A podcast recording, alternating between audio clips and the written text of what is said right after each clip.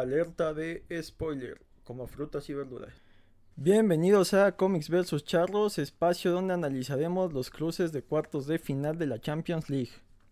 ¿O no? Yo creo que no, aunque empieza la etapa de la Champions, que básicamente es lo que escoges en el FIFA, los mismos ocho equipos. Mejor hablaremos de cómics, videojuegos, películas y todo lo relacionado a la cultura popular. Y si queda tiempo, hablaremos de charlería. Yo soy Jim. Pueden seguirme en Twitter como Jim Dosky. Pueden seguir Comics vs Charlos en Facebook como Comics vs Charlos. Está el grupo que es Comics vs Charlos Oficial. Y saben que pueden vernos en YouTube o escucharnos ya sea en Anchor o Spotify o Google Podcast. Y en esta ocasión, montados en lo que está de moda e intentando jalar más views de manera cínica y obvia, hablaremos del tema de moda en el mundo de los cómics, las películas y demás, que sería el Zack Snyder's Justice League o el, corte de director de, de, Zack Snyder de la película de la Liga de la Justicia. Eh, tiene, es, un detalle ahí muy curioso porque eh, en el 2017 se estrenó la Liga de la Justicia lleno de polémica porque habían contratado originalmente a, a Zack a Zack Snyder para, para eh, dirigir esta, escribir y dirigir esta película, eh, dando eh, continuidad a lo que ya había hecho con Man of Steel y a lo que había hecho con Batman contra Superman. Esas dos películas recibieron críticas mixtas, pero sí recaudaron el suficiente dinero para que le dieran la oportunidad a Zack Snyder de seguir con su visión. Eh, durante el, rodaje y el desarrollo de esta película, él tiene una, una pérdida personal, fallece su hija, entonces decide abandonar el proyecto. También hay rumores de que había muchas discrepancias entre lo que él quería hacer y lo que los eh, directivos de, Warner le estaban dejando hacer. Y eh, esto hace que, que él salga y buscando replicar el éxito que fue Avengers en, el universo cinematográfico de Marvel, traen a, Josh Whedon a dirigirla. Básicamente es, eh, tú tienes un equipo de fútbol que parece que no está funcionando y traes a un técnico que es ya demostró ser ganador. ¿Qué pasa? Eh, se estrena la película y el corte que se muestra en cines no deja satisfecho absolutamente a nadie. Eh, no tiene el tono épico que Zack Snyder ha buscado darle a los superhéroes y a la vez no tiene el tono un poco más relajado, por decirlo de algún modo, que tiene Marvel. Es un híbrido ahí que parece que no va a ningún lado y además hubo ahí eh, polémica que se desata después el actor que interpreta a Cyborg, Ray Fisher, dice que, muchas de sus escenas fue fueron eliminadas, acusa que hubo eh, actos de racismo, que hubo malos tratos. En fin, fue, un desastre, tanto lo que estuvo tras bambalinas como lo que se presentó al público. Esto genera que, que eh, quede la duda de cómo hubiera sido el corte final si hubieran dejado que Zack Snyder siguiera trabajando. Pasan los años, la gente empieza a solicitar vía redes sociales que, el trabajo final de Zack Snyder llegue. Entonces, eh, Warner cede y así que eh, al final logran eh, sacar esta película. hoy hablaremos de ella tratando de ser lo más objetivo posible. Digo, hay gente que luego se, que luego se emociona de más y radicaliza. Digo, no hay ninguna opinión sesgada. Pero ya, ya hablando en serio, eh, ahí sí quiero hacer un paréntesis porque creo que debemos entender la diferencia entre lo que me gusta y lo que no me gusta y entre lo que es bueno y lo que es malo. Tenemos que ser lo suficientemente críticos para aceptar cuando eh, algo que te guste puede ser malo y no necesariamente por eso debe dejar de gustarte. O al revés, puede no gustarte algo que es muy bueno. O sea, eh, la crítica podrá decir que alguna película en específico de cine de arte es lo mejor que le ha pasado al cine en años. Pero no por eso tiene que gustarte a ti. Entonces, eh, dejemos de radicalizar y, de sentirnos atacados y olvidar esta idea de de tribus, de, de... Yo tengo mi tribu, que en este caso es DC, y, y, mi tribu tiene que ser mejor que la de Marvel, y por eso todo lo que haga la otra tribu va a estar mal, y todo lo que hace mi tribu está bien. Busquemos ser más objetivos y también entendamos que solo son opiniones. Digo, eh, en el gran resumen de las cosas, mi opinión me gustó la película, pero siento que tiene algunos fallos. Voy a hablar de mi opinión en general y habrá cosas con las que estés de acuerdo, que yo esté comentando y habrá cosas con las que no. Pero, eh, insisto, solo es mi opinión, esto no cambia la opinión que tú tienes sobre la película y solo busco extender un poco más. Eh, igualdad ahí detalles para la gente que no está tan familiarizada con este tipo de películas. O si tú eres fan de los cómics y demás, pues ver si tenemos mismas opiniones o, no. Digo, es válido y están las cajas de los comentarios para que me lo hagan saber. A mí me llama mucho la, atención cómo se dio todo esto, más allá de los temas personales, eh, la oportunidad que puede tener alguien para reivindicarse, para reivindicar su trabajo. En un trabajo cualquiera, en el día a día, en el que tenemos tú y yo, es muy fácil que si te equivocas de manera magistral o si tienes una situación personal, pues te reemplazan y ya no te dan una segunda oportunidad. Entonces pareciera que, la aparición de este corto es un poco eh, injusta, pero eh, siendo más empáticos, pues creo que todos merecemos una segunda oportunidad y, se vale. Ya Zack Snyder había abusado un poquitín de esto. Eh, mencionan que Batman contra Superman, la edición definitiva que salió en Blu-ray y demás, es mucho mejor que la versión que salió en cine. Entonces, sí se me hace un poquito de trampa, pero creo que el resultado que entrega en, esta eh, versión valió la pena eh, la lucha y la reivindicación y ver que, podía dar algo más y quitarnos este mal sabor de boca que, que era Justice League de Josh Whedon supongo que empezará el movimiento para que eh, se le dé una vez más la oportunidad a Zack Snyder de seguir con este universo que planteó. Inclusive por ahí hay rumores de que también quisieran ver la versión de, Escuadrón Suicida.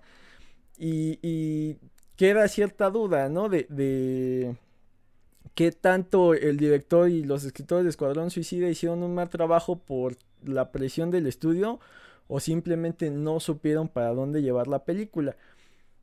Ahí nunca lo sabremos, pero creo que eh, sí hay cierta tendencia marcada de Warner que parece que sus directivos no tienen idea de cómo está funcionando el mundo actualmente y, quieren eh, que, que, sus propiedades intelectuales como Batman o Superman funcionen como siempre han funcionado y tal vez no es lo que sirva para el público actual. Pero bueno, ya, ya pasando a la película, eh, hablaremos un poco de, los protagonistas para llevar un orden de, ideas y al final un poco de comentarios. Ben Affleck repite su papel de Batman, ya lo habíamos visto como Batman en Batman contra Superman, hace una especie de cameo en Escuadrón Suicida, que es una de las pocas escenas rescatables a mi parecer vemos a este Batman que después de los acontecimientos donde, se enfrenta a Superman, que, en medio de la batalla aparece Doomsday y esto acaba provocando la muerte de Superman, él siente bastante culpa por eh, no haberlo entendido desde antes y que hubieran luchado juntos desde un principio. Entonces hay una, una gran... Eh, una gran motivación que sería la culpa y a la vez la fe que tiene Batman de saber que él ya lleva 20 años en, Gotham y que si bien ha hecho todo lo posible por hacerla de un mundo seguro, sabe que, que, sus métodos tal vez no sean suficientes para hacer un cambio en la humanidad. Entonces busca que Superman sea este símbolo y al haberlo traicionado y, ver esta oportunidad de regresarlo, pues, pues ni siquiera lo duda. Y, y muchas veces le dice a Alfred, esta es una cuestión de fe lo cual es muy muy importante porque Batman es un personaje centrado en la lógica y en los planes y si bien eh, autores como Frank Miller han exagerado diciéndote que Batman tiene un plan para todo y por eso es invencible, eh, pues no deja de ser humano y los planes no dejan de fallar por más Batman que seas, entonces que, que, que abandone un poco esto y se centre más en la fe, creo que es una evolución ahí bastante importante Ben Affleck no es mal actor, entrega, bien sus líneas como Batman, físicamente sí, sí, da el tallo para un Batman. Se ve un poco distinto en, la escena final, parece que esa ya fue grabada tiempo después, no tiene el mismo físico, se ve un poco más delgado. Pero eh, no tanto problema Ben, Affleck, creo que hay un par de problemillas ahí de guion donde eh, parecen más líneas de pastorela, donde todos tienen que participar y no tanto que sumen mucho a la trama. Por ahí tiene una o dos intervenciones donde casi casi únicamente dice sí o no, que bien eso se podría haber cortado un poco o se podría sobreentender. Eh, resalta el uso de la batisoga, que, que, a mí se me hace curioso, me recuerda mucho al de Lego, no digo que esté mal, solo me recuerda mucho al de Lego con esto de la batisoga y se hace uso de la soga en varias veces en la película. Y, está interesante y curioso que dentro de este mundo donde tienes a tipos como Superman o Flash, pues él siga resolviendo cosas con, su útil soga, pues fue un bonito detalle. Eh, él eh, entrega un par de los chistes que tiene, que tiene esta película. Aquí, eh, si han leído el material original, es decir, los cómics, esta interacción de chistes entre villano y héroe es muy común. Megamente se burla un poco de esto en, la película, pero seamos honestos, eh, no sé de dónde salió esta idea de que Batman tiene que ser oscuro, oscuro, oscuro y que todo tiene que ser un drama, drama, drama es, muy común que haya interacción de chistes, ya sea entre, entre héroes, Batman con algún villano, Batman con Alfred. Eh, el mismo Nolan tiene un par de chistes en su trilogía cuando, cuando le dice al chico del ballet parking que debería ver el otro auto en, negro. Cuando se enfrenta con el Joker, la primera vez que, están en, esta cena baile y, el Joker está amenazando a Rachel y, le dice a Rachel es que me gustan de espíritu combativo y Batman le contesta, bueno, entonces me vas a amar. Al final de cuentas es un chiste y, hay mucha queja de estos fans radicales que comentaba al principio que dicen que Marvel todo lo trata de resolver con un chiste. Vamos, eh, la vida, el día a día está lleno de chistes, entonces esto de que los rechacen tanto y que quieran que todo sea un drama, a mí me, me causa cierto escándalo y me parece un argumento de reducir al, al absurdo y volvemos a lo mismo, que es una forma de entre tribus de atacarse. Entiendo que, eh, hay quien le gustaría ver un tono más serio, pero eh, también se, haría pesado y ahí tienes personajes como Flash en esta película que es un comic relief y hace que, aligere todo esto. Aquí haciendo un, paréntesis, eh, me faltó obviar el, el, elefante en la, en la habitación, que es que la película dure cuatro horas. Hay gente que, no la sintió tan pesada y hay gente que dice que es una exageración. Hablando con, con, Héctor, mi, mejor amigo, que, pueden verlo en, participando aquí en el episodio de Batman, en el, en el episodio de Joker y por ahí en un par más, eh, me hizo ver cuál era el detalle. Sí dura cuatro horas y hay dos formas de ver esto. Si lo ves como la idea que esto saliera en cine, es grosero. Nadie aguantaría cuatro horas en el cine, salvo que seas muy, muy fan o tengas un pañal. Pero si lo vemos más como una película que iba a salir en cine, como eh, Zack Snyder entendiendo que lo puedo sacar en, en, para streaming, que la película la puede ver la gente en la comodidad de su hogar y le puede poner pausa cuando quiera se justifica un poco estas cuatro horas como si fuera una especie de material adicional que hay en un Blu-ray. Entonces, eh, ya no hablemos más de, que si dura mucho, si dura poco, veámoslo como una especie de, material adicional de un Blu-ray, lo cual podría ser complicado para alguien que no es un fan casual de aventarse estas cuatro horas. Los fans más acérrimos amaron las cuatro horas y, todas estas escenas que te, ayudan a, tal vez hacer un, planteamiento de personajes no la sienten tan sobradas. Si, si la idea es que el material saliera únicamente para cine, sí podría entrar ahí un trabajo de edición para que la película sea un poco más eh, concisa y, quitar un par de tramas que parecen desarrollar y parecen no llevar a ningún lado. Esta es, eh, digamos que la mayor polémica que, que, ha desarrollado, que se ha generado, pero esta es la forma y la conclusión que platicando con algunos amigos, principalmente con Héctor, a la que yo llegué. Veámoslo como una especie de material adicional de un DVD y por ahí podemos ignorar, ¿no? Que dure las cuatro horas. Retomando que este fue un punto que se me olvidó decir desde el principio. El detalle de, de, Batman por ahí de las escenas que no me gustan es que tiene un product placement a la Michael Bay por ahí el logo de, Mercedes brinca mucho. El otro product placement que hacen es con Cyborg y su, y su chamarra donde Dartmouth, pues es un poco más sutil. Aquí sí es muy en tu cara eso de, Mercedes. Digo, ya si nos pusiéramos exquisitos, por un lado, pues muestras lo millonario que es Bruce. Por otro lado, tal vez son de esas escenas que, que eh, no deberían de estar para estas cuatro horas, pero vamos detallitos y ya es muy común que todas las películas tengan product placement, entonces es más un, comentario que, realmente sea algo que, arruine o que, o que sea devastador para la película, ¿no? Es un, es un detallito que se me hizo curioso. Henry Cavill regresa como Superman. En la versión de Josh Whedon era de los más afectados por este CGI que le hicieron para quitarle el bigote. Eh, mientras pasó toda la polémica y técnicamente habían acabado de grabar la Liga de la Justicia, él siguió con su vida y tuvo un papel en, la película de Misión Imposible con, creo que es la 6, con Tom Cruise. Entonces para ese papel tenía que dejarse la barba y bigote.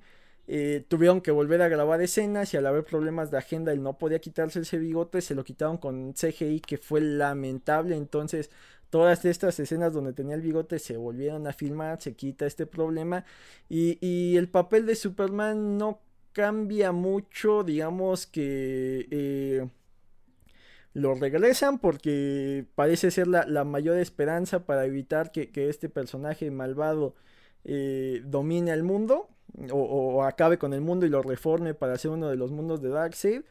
Y, por ahí eh, su despertar otra vez vuelve a ser agresivo, la escena se ve un poco mejor. Y, eh, el cambio que hacen es quitarle protagonismo, lo cual también me agrada bastante porque en la de Josh Whedon era irónico que la publicidad fuera que no puedas salvar al mundo tú solo y al final Superman hace todo. Acá sí se ve más un equipo, lo cual es un mérito bastante bueno que ya veas un equipo más cohesionado. Entonces eh, Henry Cavill te entrega otra vez un buen Superman, pero ya no es el único que resuelve las cosas. Sí llega eh, en el momento culminante a salvar el día, pero ya no es el que hace todo. Ahora, eh, por otro lado está Luis Lane, que repite su papel como Amy Adams. Tiene un par de escenas que te dicen qué fue de ella luego de la pérdida de Superman, incluyendo ahí un guiño de si está embarazada o no está embarazada.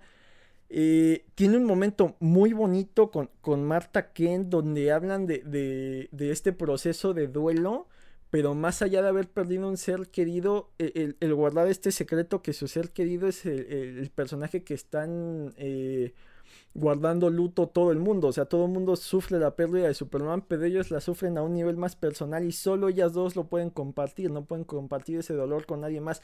Es una escena muy bonita que en lo personal, Snyder arruina un poco al decirte que no es Luisa hablando con Marta, que es el marciano hablando con Luisa, haciéndose pasar por Marta.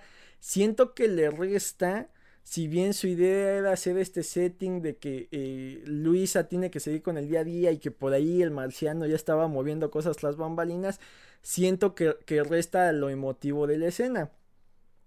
Y eh, cuando te muestran el día a día por ahí hay un, cortecillo de, video musical de ella caminando bajo la lluvia y cobrando y comprando café que tampoco siento que sume mucho.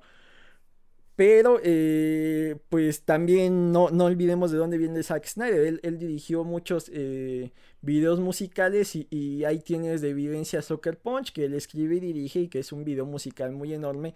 Y las partes de acción y de música están muy bien aunque la historia no tenga ni pies ni cabeza. Eh, Gal Gadot repite como Wonder Woman. y yo discutía que, la escena donde ella aparece y rescata a estas niñas de los terroristas no aporta nada a la historia, pero es un setting para saber quién es ella, entonces aporta para su personaje, no para el, para, el esquema general. Eh, recordando que Wonder Woman de, de, Patty Jenkins, la película donde ya ves únicamente a Gal Gadot como protagonista, es del 2017 a mediados de año la Liga de la Justicia original es de 2017 en noviembre, entonces por cuestiones de fecha, supongamos que Zack Snyder no sabría bien a bien cómo Patty Jenkins la iba a manejar y él quería presentar su versión de Wonder Woman. La escena de acción está muy padre, el CGI flaquea un poco, pero bueno, hablando del CGI, creo que eh, hay varios detalles. Uno, se nota que, no le soltaron todo el presupuesto para, para, que hiciera el CGI que él quería. Eh, hay quienes mencionan que por eso, más que una visión del director, que, la proporción de la pantalla fuera eh, 4.3, es decir, como si fuera más, más cuadrada, no, no una pantalla extendida, era para ahorrar costos, para renderizar menos de lo que pudieron haber renderizado en una pantalla extendida.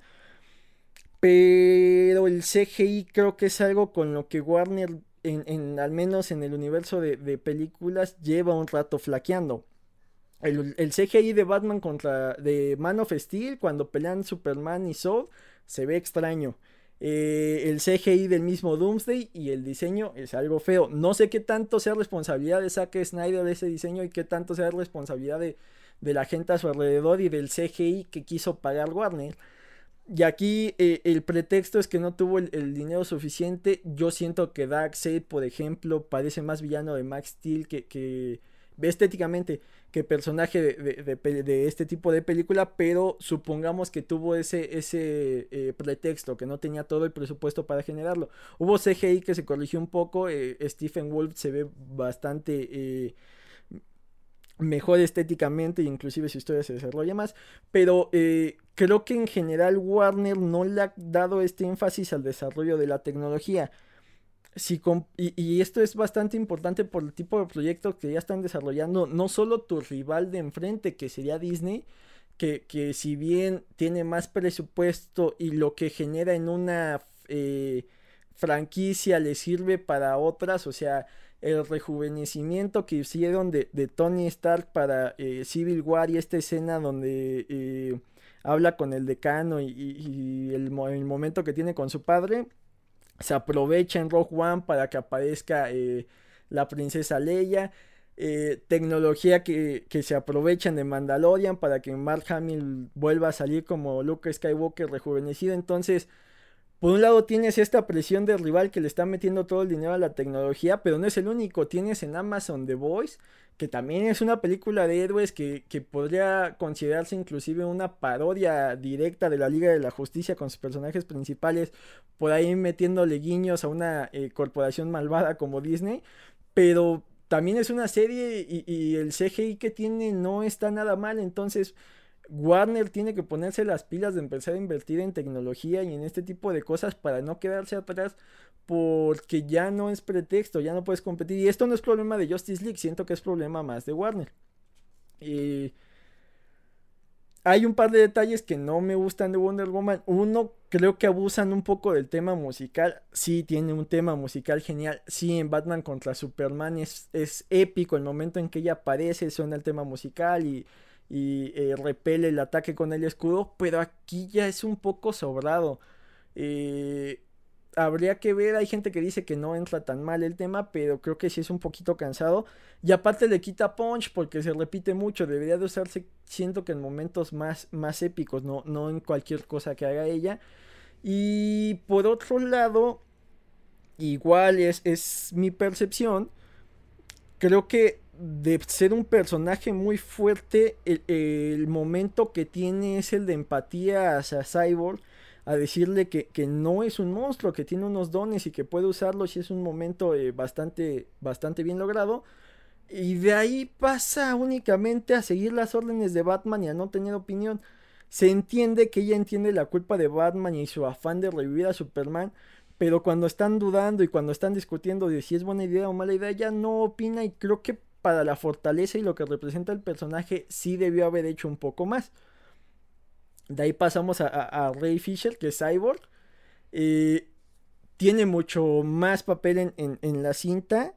En la versión de Whedon habían cortado mucho de lo que hace.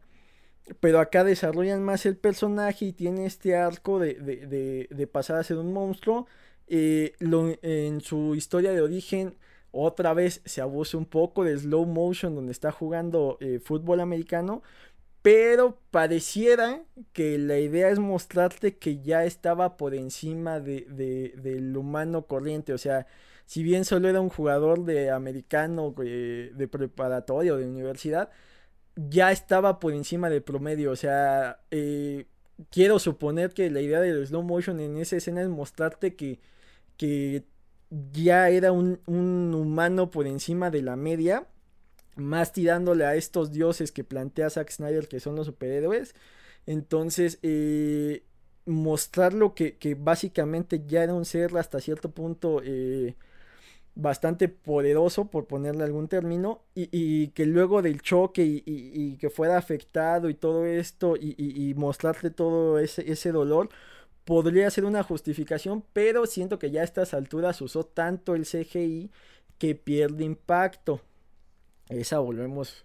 Voy a repetir mucho esto, pero hay gente que se vuelve loca si criticas lo que les gusta, como ya lo mencioné, pero siento que el CGI eh, abusa tanto de él que en los momentos que podría ir ya no sabe igual, igual que la canción de, de, de Wonder Woman. Y aquí echándole un poco de leña al fuego, avivando la polémica, queda la duda de qué tanto Josh Whedon lo cortó por temas de racismo y qué tanto lo cortó porque siento que Cyborg, que, que el personaje, bueno, que Ray Fisher como tal, no es muy buen actor.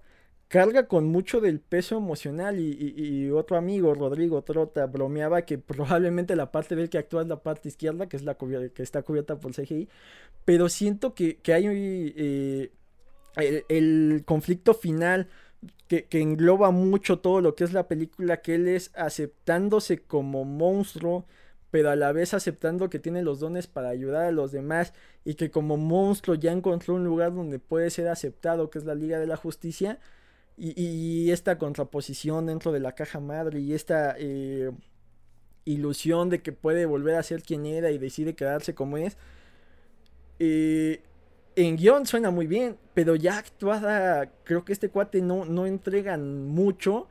Pareciera que, que, lo cortaron más por mal actor que por un tema racial. Esperemos que sea eso y no realmente un tema racial. Y si el, y si el, y si el tema fue cortado por un por, por eh, racismo, que se paguen las consecuencias que se tengan que pagar.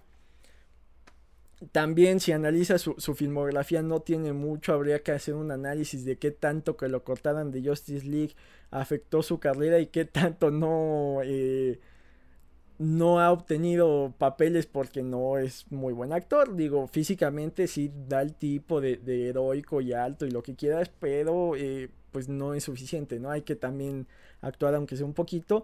Y de ahí pasamos a alguien que actúa muy bien en la película, que es eh, Jason Momoa como Aquaman. Igual tiene un videoclip musical en el muelle que no suma mucho. Eh, pero está muy bien desarrollado.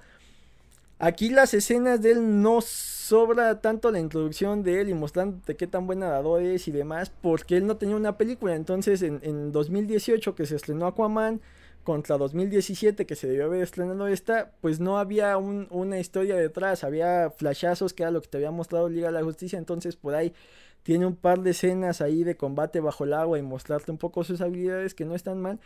Y además el personaje acaba siendo uno de los más empáticos.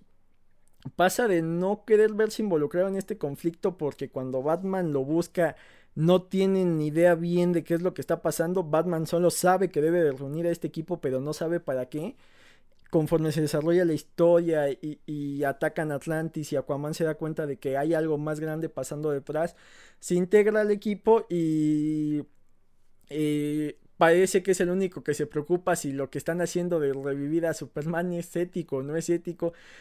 Se preocupa de cómo es que va a regresar. Eh, cuando Cyborg menciona que, él se va a conectar con estas cajas madre, es el que se preocupa de si no va, si, si va a salir vivo de ahí. Entonces, eh, es bastante empático y a la vez mantiene este lado rudo. Entonces Jason Momoa entra un, un gran papel, se adueña del personaje. Y otro de los que también está muy bien desarrollado es Ezra Miller como Flash. Eh, su historia, creo que lo que más suma es las interacciones que tiene con, con, su padre en la cárcel. La escena donde lo presentan es, eh, es muy bonita, pero siento que no suma tanto. Necesitabas presentarlo y decirte quién era. Ya había aparecido en, en, Batman contra Superman, pero eh, pues podría hacerle lo que quites para que no dé cuatro horas, pero no está mal. Eh, tiene su propio tono, no, no mantiene esta idea de que todos tienen que ser como Batman, serios, serios, oscuros, oscuros. Es incómodo, es el comic relief, pero está bien entregado mejora mucho con respecto a la entrega anterior donde eh, ni siquiera sabía pelear en esta eh, él hace lo suyo y, nunca obvia que tal vez sea más nuevo con sus poderes de lo que son los otros o, que siente que no está al nivel de la leyenda que es Batman o, de lo musculoso y, lo ágil que se ven eh, Aquaman y, y Wonder Woman entonces está muy bien entregado tiene varias escenas ahí bastante interesantes lo mi única queja con respecto al personaje es que corre un poco raro. Eh, en lugar de hacer un movimiento más natural con, los brazos, parece que fuera nadando, abre mucho los brazos. No sé qué tanto sea la idea de dar efecto dramático, distrae un poco, pero tampoco es un factor ahí importante. Digo, me llama la atención y, alguien que no está en, este mundo de, las historietas y demás, también me, hizo ver que eh, la distraía un poco que, viera eh, que cómo corría este Flash como si fuera nadando, pero en general le entrega muy bien el papel y es de los que más beneficiado se vio por esta reedición. Pasa de ser un personaje ahí medio bobo a, alguien mucho más interesante. Y aquí es donde digo que, abusan del slow motion porque vamos, en el, en el, momento en que Superman despierta, que es una escena que se mantiene del anterior cuando está peleando con todos los héroes, cuando Flash quiere rodearlo y Superman lo sigue con la mirada, pues es slow motion y se ve fantástico. Entonces, eh, este momento que es tan épico y que se ve tan genial, acaba oculto dentro de tanto slow motion que hay. Esa es mi percepción otra vez. Hay quien, hay quien me comentaba que, que, este slow motion es un poco para enmarcar cuadros y se viera como viñeta de un cómic. Puede ser, pero siento que tanto que lo usas pierde punch. Es como eh, si tu movimiento especial o lo, más épico que tienes es slow motion, pues lo usas un poco. Eh, creo que a veces menos es más. Ahora, eh, otro de los personajes que, se benefició mucho es Stephen Wolf. Ya dijimos que, que se ve mucho mejor. Está interpretado por Secret Hind. Dentro del CGI, lo que tiene un poco raro es que llega un momento en que se le ven ojitos kawaii, pero volvemos a lo mismo. Eh, por un lado podría ser curioso, por otro lado sirve para reflejarte las emociones del personaje, entonces no está mal.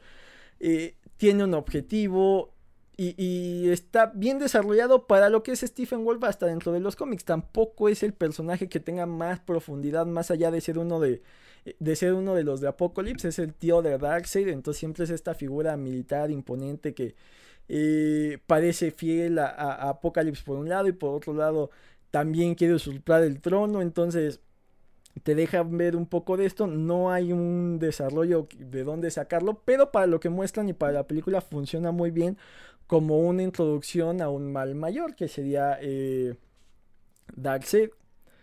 Ahora, eh, dentro de las cosas que a mí mm, siento que sobran un poco es todo este arco de la nave. Te dicen, te hacen mucho hincapié en que hay una nave que tiene Batman que, que la que no puede hacerla volar. Te explican mucho que no puede hacerla volar. Cyborg la corrige y toda esta explicación y todos estos minutos. Ay, problemas técnicos. Toda esta explicación y todos estos minutos solo son para decirte que Batman llega en esta nave, destruye el domo donde estaban, que tampoco el domo suma mucho, solo es un domo, pero lo tiran en segundos. Y que Batman de esa nave saca el batimóvil y tiene una escena fantástica de Batman en el batimóvil destrozando para demonios. Pero no suma nada, entonces creo que sí eh, es de esos detallitos que tal vez con una revisitada de, un buen editor podrían corregir y hacer que la película sea un poco más disfrutable. Insisto, como material adicional para un Blu-ray, pues ok, pasa. La otra que a mí me parecía que sobraba era donde te explican que Batman utilizó nave de, Superman para hacerse unos guanteletes que repelen eh, energía. Y Wonder Woman se burla de él porque son muy similares a los brazaletes que ella usa.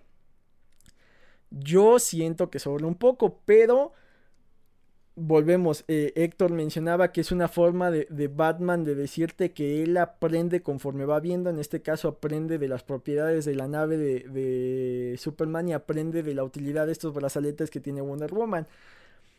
Yo siento que es de, dar explicaciones de más, pero luego tiene cierta relevancia porque es la forma en que Super, eh, Batman sobrevive al ataque de Superman, entonces Ah, bueno, podría estar como material extra, pero insisto, no, tampoco es como que lo más relevante para aventarte eh, cuatro horas. Introducen al detective marciano, ya lo mencionaba que en lo personal siento que arruina un poco esta escena entre Luisa y Marta, que es, muy bonita. Y aparece al final diciéndole a, Batman que, que, deben de estar preparados porque algo viene después de una escena que dura bastante y parece que tiene varios finales la película y eh, creo que por esta idea de que no deban de tener escenas post créditos porque eso ya lo tiene Marvel eh, está metida ahí creo que un poco antes de creo que hubiera sido buen final eh, la grabación de de Cyborg la dedicatoria que pone la canción de Aleluya que supone que era la, favorita de la hija de, de Zack Snyder y, cierra con, con, este, con esta dedicatoria a su hija. Creo que ahí da un buen final. Y el sueño apocalíptico y el detective marciano como algo extra, como escenas postcréditos. La escena tal cual no está mal porque plantea muchas cosas. Creo que eh, Zack Snyder la pone uno como un dulcecito para los fans porque ya la tenían filmada y dos como una manera de, de que la gente pida más ya ha habido ahí anuncios de que Warner dice que, tienen ya planeado y que se van a ir por otro lado, pero no tardarán un par de años en que el movimiento de, que se, se, restaure este universo por Zack Snyder y, veamos una película de qué pasaría con este sueño apocalíptico ahí. Y Jared Leto se, se reivindica un poco. Tiene detalles que a algunos fans no les gusta su, su Joker, que es como la risa, pero mantiene un diálogo ahí bastante interesante con Superman y te muestra que tal vez el guion y, la dirección de Escuadrón Suicida no fueron lo suficientemente buenos para aprovechar un buen actor que ya está comprobado que ya Leto en este papel del Joker. Y, te queda esta duda de, de, lo interesante que sería verlo ahí interactuar con, con Batman hay guiños a los cómics ahí eh, entre la furia de Mera, que es muy común, y, un poco más de, la gran victoria del Joker, que es cuando acaba con, Jason Todd. Acá no te especifican qué Robin es con el que acabó, pero sí eh, hacen guiños a lo que pasó en los cómics, que, como tal... Eh, el Joker se encuentra a Jason Todd en medio de la jungla por detalles. Ve que es Robin, lo acaba golpeando con una barra de metal de estas para abrir cajas y lo deja a su suerte. Los fans podían mandar cartas y decir, bueno, si se salva, no se salva. Ah, bueno, lo deja a su suerte con una bomba. Los fans podían eh, mandar cartas, imaginen los años que ya tiene este, este arco dentro de los cómics que todavía de mandar cartas. Y al final los fans nunca aceptaron a Jason Todd como Robin y eh, acaba muriendo. Años después regresa como Red Hood y demás, pero si hacen esa referencia, entonces el sueño apocalíptico se ve bastante interesante. No soy mucho de hacer teorías porque luego pasa lo de Mephisto y la gran mayoría, pero lo poco que puedo entender por estos diálogos y por las escenas es que llega eh, en, en, Batman contra Superman, Flash le da el mensaje a Batman de que Luisa es la clave. En la versión de Josh Whedon lo resuelven un poco diciéndote que Luisa era la clave para que Superman no se volviera loco y los ayudara a, enfrentarse contra las cajas madre. Bueno, contra Stephen Wolf con este relajo de las cajas madre. Acá podría ser, y lo que dejan ver por el diálogo del Joker y Batman, es que llega un momento en que Batman puede decidir entre salvar a Luisa o salvar a, alguien más, no sé si al mismo, no sé si a todo gótica, no sé si a alguien más personal, pero al no salvar a Luisa, Superman se vuelve loco y se vuelve este gran villano, entonces esos son los indicios que dan, digo, ese es entre lo que entendí y la teoría que les puedo dar, pero tampoco es como algo definitivo con lo que nos volvamos locos. Pinta muy bien este universo Mad Max Batman. O, si te vas a los cómics, podría ser similar un poco a Injustice, podría ser a Last Night on Earth. Pero eh, pinta interesante y creo que sí es la forma de Zack Snyder de decirle, miren, el público todavía me quiere, todavía tengo ideas y puedo dar más. Eh, otro detalle que a mí se me ha cerrado, no sé si en la de Widow estaba este detalle, pero siento que, en la escena donde Stephen Wolf ataca eh, Temisida, que es la isla de las Amazonas, la reina amazona se mueve un poco torpe. No sé qué tanto por el CGI que haya y no sé qué tanto por el vestuario que trae, que es una capa que se ve un poco estorbosa, pero para ser la reina de las Amazonas se ve muy torpe. Digo, la escena no está nada mal y sí, sí eh, transmite este dolor de, de, de regente de tener que dejar morir a unos cuantos para salvar a, la mayoría y la escena de las amazonas corriendo desesperadas en los caballos para evitar que Stephen Wolf se lleve eh, las cajas está, está muy muy bien. Eh, otra, otra escena que está muy muy padre es eh, esta explicación de que Darkseid en su momento vino a la Tierra y enfrentó a estos dioses y demás héroes que estaban en esa época y evitaron que, él cumpliera su cometido. Tiene un guiño ahí, bueno, más que guiño, tiene una curiosa coincidencia donde Ares debió apuntar a la cabeza. Eh, está curioso porque eh, como yo veo a Darkseid, es este eh, especie de dictador definitivo eh, creo que, hacía referencia un poco a Mussolini cuando ya Kirby lo creo que era eh, el, dictador eh, definitivo que tiene sometido a todo su mundo a su visión de lo que debe ser. Ah, en, esta película te dicen que puede encontrar la, la, ecuación antivida y en los cómics lo que se plantea que es la ecuación antivida es una fórmula, una herramienta, nunca dicen exactamente qué es, pero es un medio para poder doblegar a los demás, inclusive en la voluntad, que sería el sueño húmedo definitivo de cualquier dictador. El poder hacer que la gente haga tu santa voluntad solo porque tú lo quieres. Entonces, y aparte lo haría no por la fuerza, sino que acabarías doblegando su voluntad de tal forma que lo hagan convencidos. El sexto de Darkseid es así. Eh, yo en la película creo que pierde un poco de misticismo que pierda al principio y que luego quiera regresar a acabar con, lo que inició. Pero eh, me comentan que ahí todavía no llegaba a ser eh, Darkseid, que es como una fase previa donde todavía una especie de conquistador y no tenía todos sus poderes. Pero son de los fallitos que tiene Zack Snyder por querer darle a veces guiños a los fans más clavados. No explica cosillas para la gente casual y eso hace que que, el público en general pudiera no interesarse del todo en la película. Entiendo que, haya guiños, entiendo que haya detalles, que, los fans sean dulcecitos, que digan, bueno, esto era para mí, no para el, grueso, esto es para yo que tengo un, un librero lleno de cómics. Pero creo que sí hay detalles que debes de explicar si van en función de la película. Y aquí a Darkseid eh, pareciera que, que la forma de medir la fuerza que tiene es comparándolo con, el sometimiento que tiene eh, Stephen Wolf hacia él. Quedan ganas de ver más qué pasaría con Darkseid, quedan ganas de ver más qué puede llegar a desarrollarse. Eh, otro ahí detallito y de, de los últimos que, que, vamos a comentar que a mí me causó un poquito de ruido es que sí hay un par de escenas donde los actores parecen tener distinto tono. Donde se nota un poco más es cuando se reúnen eh, eh, con la batiseñal junto a Gordon. Que curiosamente ahí eh, este J.K. Simmons fue JJ Jameson en las películas de Sam Raimi y aquí es Gordon.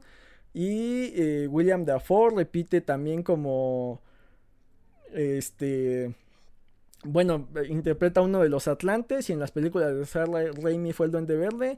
Y eh, da, eh, Deathstroke, aquí en las películas de Sam Raimi era, era Flash, era Flash Thompson. Y aquí es Deathstroke, era, a ver, olvidé el nombre de ese actor, pero bueno, es, es un galancillo ahí mega mamado. Entonces, este, en esa escena de la, de la batiseñal, parece que J.K. Simmons en su papel de Gordon estuviera en la película de Batman de los 60 como si todo fuera como que muy exagerado, un tono de, de película de superhéroe raro. Batman Ben Affleck está en el tono de que están en una cruzada para evitar el fin del mundo. Eh, Wonder Woman solo está ahí porque realmente no opina mucho. Y Flash está en el tono de algo más gracioso y, algo más ligero y, como que eso eh, está un poco raro. Son pocas las escenas donde pasa eso, pero eh, no sé qué tanto sea que, la duda y, la polémica que hubo detrás permeó en los actores y llegó un momento en que no sabían si mantener el tono que, Snyder les quería dar o seguir el tono que tenía Josh Whedon. Entonces, eh, probablemente sea más por la polémica que por una mala dirección.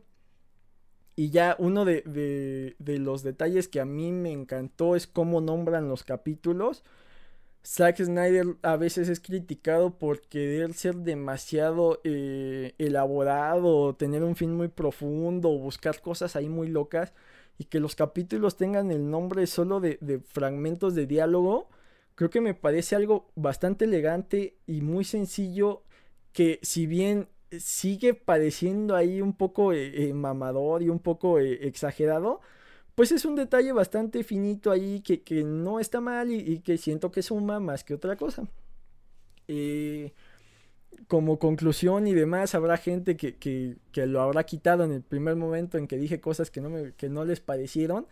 Creo que, es la película que los fans de DC se merecían ver, no porque sea mala o sea buena, sino que ya es una historia más, más completa, donde la Liga de la Justicia, Justicia sí funciona como un solo equipo, entonces era algo que los fans ya me decían ver. Creo que eh, está bien. No es la obra para volverse loco y decir que Snyder es Dios. Pero sí es una muestra de que Snyder puede hacer cosas buenas. Tiene ahí ciertas muletillas que habrá gente a la que le guste, habrá gente a la que no, habrá gente que diga que es estilo, habrá gente que diga que, que, que son este, pecadillos que tiene.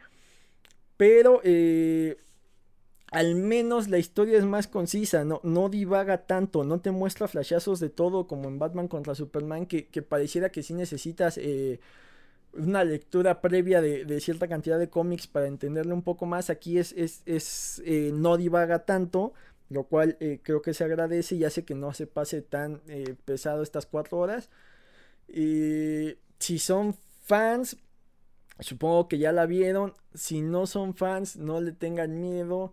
Eh, está, está divertida, eh, se, va como agua, les apuesto que, que se han aventado maratones de Breaking Bad, de Game of Thrones, de cualquier otra serie, se siente algo similar, digo, si no está tan manchada y pues eh, esperemos que siga habiendo buenos proyectos, ya seas fan de Marvel, ya seas fan de DC, el hecho de que haya competencia y que la competencia lo haga bien, impulsa que, que, la tribu que apoyes saque mejor contenido y eso no es nada malo, al final los beneficiados somos todos, digo, eh, olvidémonos ya que, los superhéroes sean una especie de género y, y, démosle libertad de que haya géneros de películas dentro de, los superhéroes.